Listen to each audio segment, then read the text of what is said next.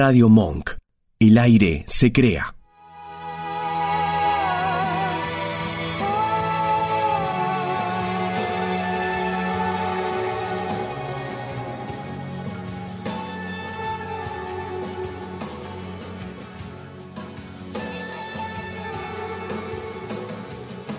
Estás escuchando antes que nosotros.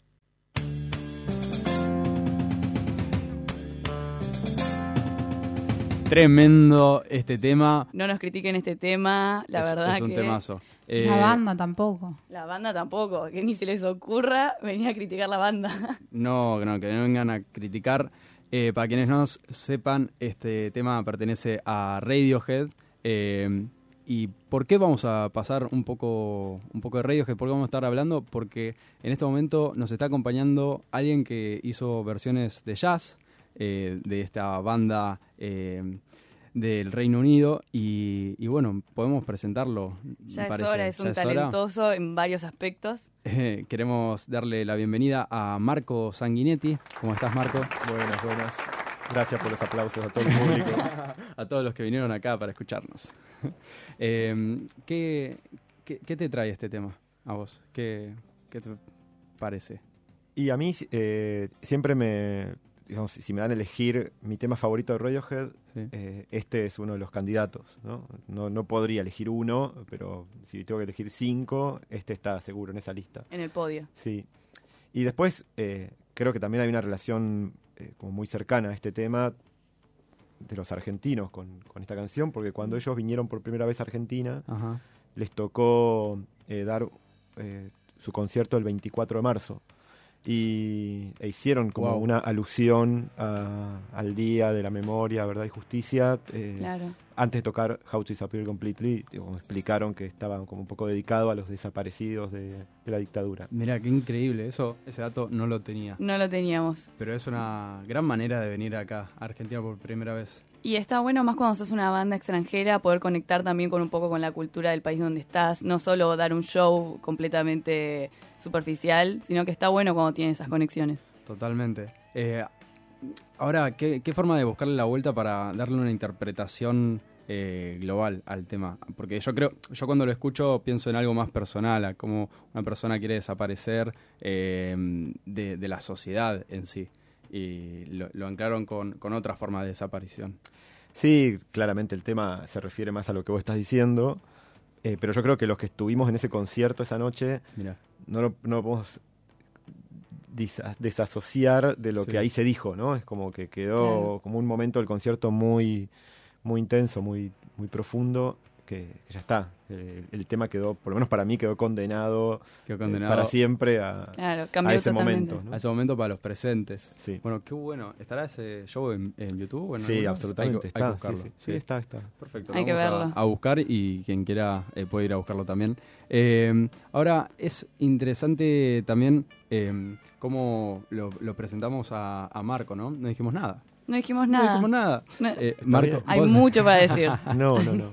Marco, vos sos eh, pianista, compositor, eh, profesor también. ¿Cómo, cómo te gusta eh, presentarte a vos? No, no sé. Qué pregunta fea. Eh, una vez un, un amigo diseñador Sí. eh, dijo que yo era como un renacentista. Ah, Ah, Eso me gusta. bien. me gusta. Sí, sí, sí. Perfecto, estamos con Marco Sanguinetti, renacentista, Totalmente. siglo XXI. Claro. Buenísimo. Eh, ahora, no sé si mm, eh, te querés meter con nosotros en un tema eh, que tiene la banda, que tuvo la banda hace poco, eh, con, con algo relacionado a los derechos de autor. Eh, Radiohead tiene un tema muy importante que está en su primer disco, eh, eh, Pablo Honey, que se llama Creep, que le- todos acá escuchamos. Y creo que es el tema más conocido de la banda también. Es el el que ellos más mm, no les gusta tanto, me parece. Claro. Que es el tema. Uy, acá Juli nos está dando de baja el tema. Uy, Juli se fue. Juli abandonó el edificio. Se nos fue. No, no, no. Vota que no. El Pero. tema no me gusta. Y ya está muy gastado. Ya es muy comercial. Va aparte un poco con lo que transmite la banda también. Sí, hay, hay un poco eso de que eh, la banda necesita un tema para salir, eh, digamos, a flote en la industria. Y bueno, tanto. cuánto lo necesita. Pero sí es verdad que ellos también lo odian. eh, no les gusta No lo tocar. disfrutan tanto ya, me parece. Eh, Pero bueno, entrando un poco en el tema, eh, la banda al principio no se llamaba Radiohead, sino que se No. llamaba On a Friday, cuando empezaban a tocar eh, todos los músicos que integran la misma en, en la universidad, eh, cuando ellos estaban ahí en, en Inglaterra. Que era el día que podían juntarse a tocar. Por eso quedó On a Friday. Claro, muy bien ahí el dato. Eh, y ellos después arrancan a firmar con, con EMI, con la productora. Entonces ellos, como, al- como a la productora no le cerraba el nombre, le pidieron a los chicos de On a Friday que lo cambien. Y bueno, eh, le pusieron Radiohead en honor a una banda que a ellos les gustaba mucho, que tenía un tema que se llamaba Radiohead, ¿no? Eh, y Talking, bueno, Talking Head. Talking Heads. Claro. Sí, sí, sí. Sí, perfecto. Eh, porque una productora se los pidió. Entonces, a partir de ahí, eh, bueno, la gente empieza a escuchar Creep, empieza a romperla por ese lado y saltan a la fama. Eh, y para quien no, no se acuerda o no tienen claro cuál es el disco del que estoy hablando, es ese que tiene como un bebé que está rodeado de pétalos de flor, eh, de un girasol parece, que el bebé está con una cara de mm, em, alguien se tiró un pedo, yo no fui, entonces eh, es ese disco. Pero bueno, eh, la banda, eh, hay una historia que, que el guitarrista cuenta que él le, le da un golpe a la, a la viola antes de arrancar Mm. el estribillo por un tema de que odiaba tanto el tema de que quería arruinarlo y bueno, no, no, no, no estaría pasando eso. Terminó siendo lo contrario, me parece. Es la parte que más me gusta del tema. Me parece un, un buen, una buena agregación, Sí, si se puede es- decir así. le, le dio un toque experimental que, que me gusta mucho.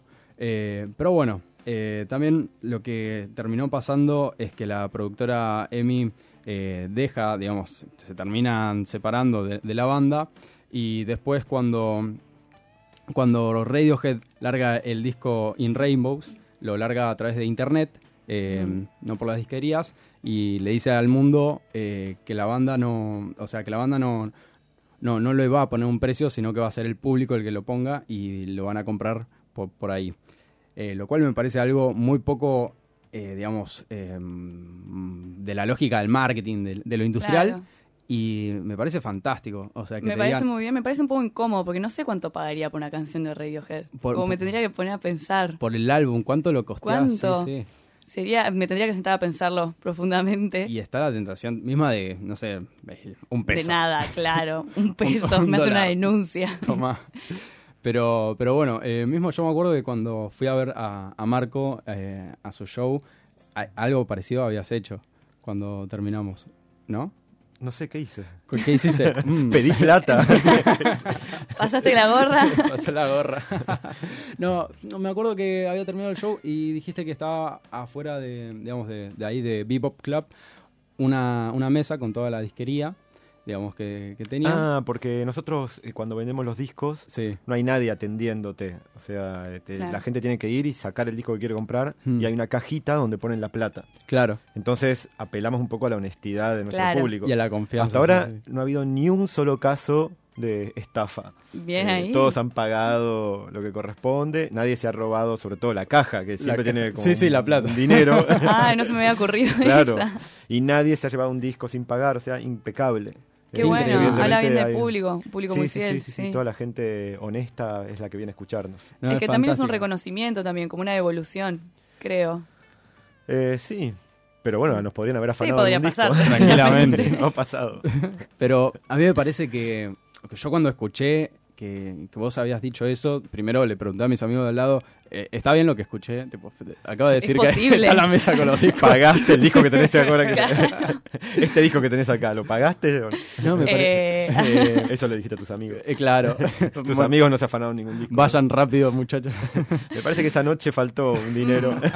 bueno, cambiemos de tema porque me No, parece que tiraste un pozo. No, pero posta me, me pareció algo como, como tan increíble, tan diferente y me sentí Mm. eh, que se- ahí se estableció un vínculo entre, por lo menos eh, yo y vos, que no nos conocíamos, pero decir eh, te banco por tenerme esta confianza eh, y por decirme yo ponga precio a, a algo tuyo. No, no, un momento, pará, el precio estaba puesto, ¿eh? Ah, viste, no entendí Sí, también. no, no, no, no, no. El- Hay ahí como unos precios ya establecidos, entonces el que quiere un disco tiene que pagar lo que, lo que Claro. está- Lo que, lo que, Sí, sí, claro. sí, no, hay un precio establecido, sí, sí. Perfecto. Claro. Eh, no, no estoy todavía en condiciones de hacer lo que hizo Radiohead. No. O sea, convengamos que. Radiohead puede hacerlo Sí, porque sí. no necesitan ese dinero. lo- lo- Claro. su- el dinero para ellos viene seguramente por otro lado. Claro. Eh, y fundamentalmente porque si cada comprador de In Rainbows pagara un dólar, igual ya sería un montón de guita. Una banda. Claro. Como que Claro. realmente se pueden dar ese lujo de alguna manera porque son Radiohead. ¿no? Son Radiohead. Claro, Sí, sí, sí. totalmente. Eh, Bueno, y pero- ese- y como y después de varios discos, con una consagración ya.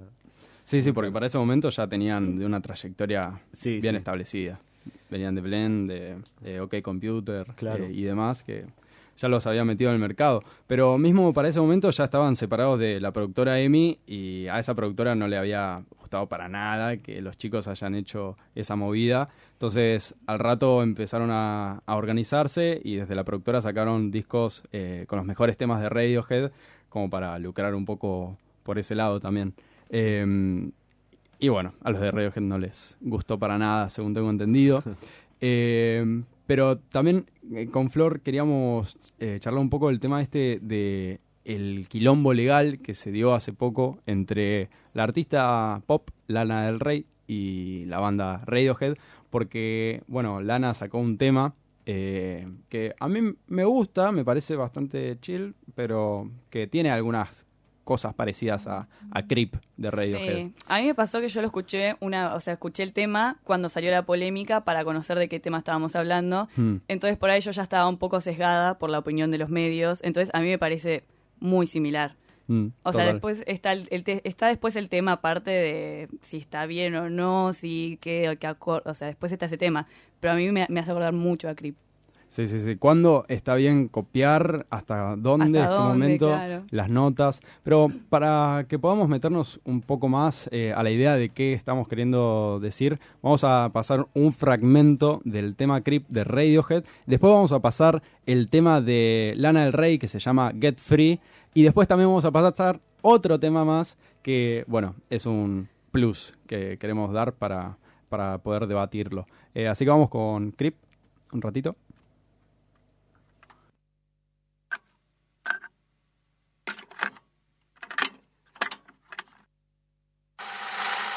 A perfect soul. I want you to notice when I'm not around. You're so very special. I wish I was special, but I'm a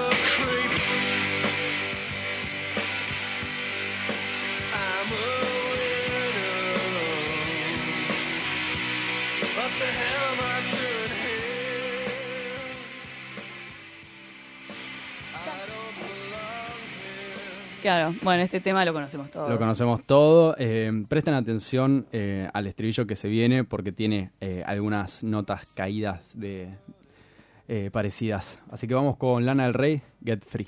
También.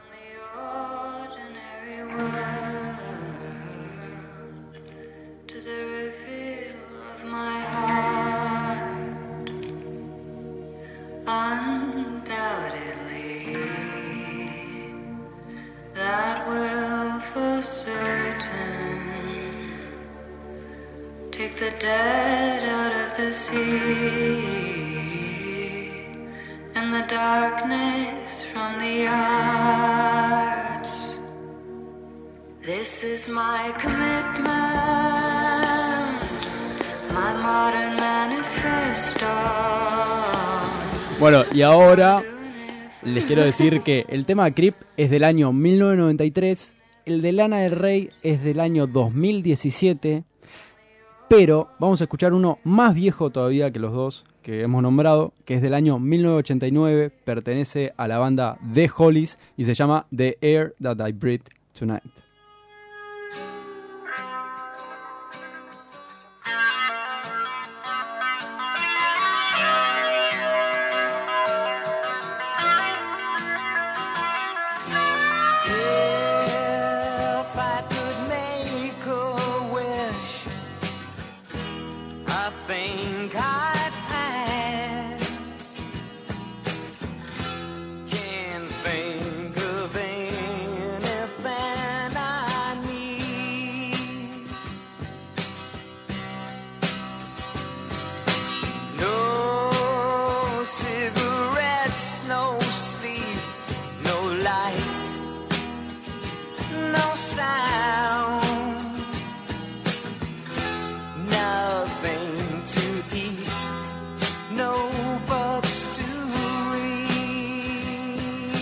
Bueno, esto es eh, The Hollies, The Air That I Breathe Tonight. Me parece que con esto ya tenemos la materia prima para armar un debate. Yo quiero arrancar diciendo qué fue lo que pasó. Bueno, Radiohead demandó a Lana del Rey por haberse copiado de su tema Creep y mm, fueron a una negociación antes de arrancar todo el juicio. Lana, los abogados de Lana le dijeron a los de Radiohead, bueno, les damos el 30% de los derechos o de las ventas que tenga el tema. Y los de Radiohead le dijeron, no, queremos el 100%. Sí. Cuestión, fueron a juicio, terminó ganando Radiohead y ahora los derechos eh, de ventas le pertenecen a ellos. Eh, cosas que pasan. Eh, acá dice Juli que no está de acuerdo, que es una No, tirada de los pelos. ah, primero te gusta, después no te gusta, no lo querés tocar, no lo querés grabar y ahora que te lo copian, entre comillas, querés guita. Como Claro. dale, chico. No, en eso estamos de acuerdo, Y- pero que el tema es parecido, es es parecido. parecido, pero es como muy tirado de los pelos. Eso, para en eso mí. estamos, tenemos raz- en eso Es- estamos de acuerdo. Es como estos ladrones de los de Rolling Stone con, el tema de Verb. Sí. Te pidieron los derechos por ese fragmento y ahora ¿Y ahora qué pasa? ya igual le devolvieron las, las Le- regalías. ¿Sí? ¿Le devolvieron las regalías? Ah, bueno, bien. Ahí Ahí va. terminó bien. Un final feliz. Perfecto. Em, no sé qué, qué es lo que opina acá Marco acerca del No, tema. a ver, yo quiero dejar mi opinión bien clara. Está para, para Lana del Rey, sos una ladrona. este, hiciste un cover de Creep y le cambiaste la letra. Es idéntica la canción, idéntica. Es mucho más aburrida, no tiene ningún tipo de, de profundidad, de sentimiento eh, así como más noble. Es, es absolutamente superficial ella y toda su música y cómo canta esa canción. Entonces, en eso se diferencia de Creep, pero es un cover, claramente. Es un cover. Con Sí. Hollies me parece que nada que ver. Mm. Eh, eh, la secuencia de, de los cuatro acordes de Creep es una secuencia de acordes que aparece en millones de canciones. Mm. Claro. Y en ese caso son los mismos acordes, pero la línea melódica de la voz no es parecida. Claro. Eh, de todos modos, eh, lo que buscaron ustedes es simpático porque hay muchos casos así. Mm. sí. Creo que hay un caso muy conocido de un tema de Led Zeppelin que, que alguien les, como parece que les había, les- creo que no sé si es Stairway to Heaven, que, que apareció un tema que parecía como copia de, de- de- de Led Zeppelin Mm. y creo que Robert Plant eh, en una entrevista que le preguntan, che, ¿cómo no lo demandaron? Y entonces él dijo, miren, la verdad es que no los podemos demandar porque nosotros nos copiamos de no sé quién. En- enseguida se armó la cadena de copias Claro. y había casi como una especie de... eh, Una red. como de acuerdo implícito en, bueno, dale, te dejo que te copies, te dejo que te copies. te Vos dejo déjame este, yo te Claro. Y dejo al final el, el original, el primero de todos, que bueno, ya está muerto, parece. Claro, no se avivó. Pero bueno, no es este caso. Me parece que acá Claro. Lana del Rey... Acá sí. Hay además unas cadencias en la voz de Lana que son muy parecidas. A ver, me parece que final- Lana se podría haber copiado de alguien el nombre, ¿no? Para su, su banda, porque es Mm. malísimo. Rey, Malísimo. no sé qué quiere decir eso. Perfecto. Pero, a ver, eh, en cuanto a, a esto que decís de los acordes, eh, yo puedo tocar. eh, hay temas que son. Bueno, en el 90 ah, explotó una secuencia de acordes y empezó a hacer toda la industria eh, esos cuatro acordes para todos los temas. eh, y aún así, los temas son bastante, digamos, eh, tienen dif- diferencias al nivel de que no llegan a ser plagio y no llegan a Claro. ser denunciables. Eh, entonces, pa- para vos está bien ganado el juicio. Este. No sé, no me gustan los juicios. Me parece que, Claro. que los abogados no deberían existir este, y, y listo. Por ahí con un Eh, reconocimiento nos contentábamos todos. Porque Claro, que se junten a brindar y que Claro. como que ella en los conciertos agradezca a Radiohead por el tema y ya está. digamos. Claro. Después los acuerdos de guita, negocios, las Claro. discográficas, los abogados, dice yo, me parece como todo negativo. ¿sí? no, no le encuentro a eso nada rescatable. Nada rescatable. Claro. Perfecto. Es que Eh, sí, yo ¿vos, creo que Flor? sí, de Julis, de, de Julis, De Julis. de Julis, Buena banda. hubiese, hubiese escuchado el tema de Lana, hubiese dejado a Crip de lado totalmente, se hubiese preocupado, o sea, hubiese dicho la verdad que eso ya es otra cosa. Como que me parece que coincido totalmente con que a mí Crip y el tema de Lana me parece completamente similar, le falta por ahí la ruptura que tiene Crip. Eh, me parece un tema muy básico, eh, básico en el sentido muy lineal, digamos. Eh, no, no, sé, Lana, yo la verdad Lana no la escucho mucho, eh, no, no es mi consumo, digamos. Sí, sí. Entonces por eso tampoco sé qué tan, no es una, no es una opinión tan objetiva la que estoy dando tampoco. Pero de Julis, me- de la canción de... eh, De Hollis. De Hollis. De Hollis. Tengo, un- tengo un problema, no sé qué me está pasando. Es domingo, domingo. La mencioné mucho a Juli y me quedó. Ya. y eh, me parece un temón. Me parece que por ahí es solo de los... hay una cosa que por ahí es la, el plagio y otra cosa es la inspiración. Claro. Uno, yo creo que pasa, por ahí escuchas un tema, te gusta, lo hubieses hecho diferente y por ahí te gusta hacer como un cover medio con tu estilo. Y Sí, lo que pasa es que es muy parecido el tema. Y estamos hablando de. Creep, es un tema bastante conocido, no te podés... No no, agarrar no se, no- no claro. se dio cuenta, o sea, por favor. Este, me imagino que Sí, algo- lo- los vecinos de Lana del Rey al escucharla, inventar esta canción, tendría que haberle golpeado a la puerta y decir, che, qué bien, estás haciendo la versión de Creep. Claro. Como- era muy reconocible, me parece, de entrada. Sí, sí, a- a mí Ella también. debió verse venir este problemita. Sí, sí, a mí me suena como que sí, eso la verdad que no queda ninguna duda. Tampoco sé si hubiese llevado a juicio o no, pero creo que entiendo eh, el planteo de los abogados de CRIP de última, o los representantes, no sé quién fue. Total, me parece un tema muy muy rico para debatir esto, esto de derechos de autor y, y inspiración, plagio Sí. y demás. Eh, quiero hacer un llamado a los oyentes eh, de que nos envíen sus mensajes a arroba antes que nosotros en Instagram y que nos den su opinión acerca de si está bien, si estuvo ¿Qué bien, les estuvo bien ganado el juicio, si era por, por plata nomás y no sé. Si qué- tienen otras historias si así, como así hay muchos temas. ¿Cuáles son sus, sus casos? Si se les ocurre otros ejemplos eh, de, de copias eh, de canciones que son muy parecidas, a todo para arroba antes que nosotros en Instagram. Manden, manden, no paren Manden de que mandar. nosotros estamos ahí para responder. Escuchanos en www.radiomonk.com.ar o buscanos en TuneIn.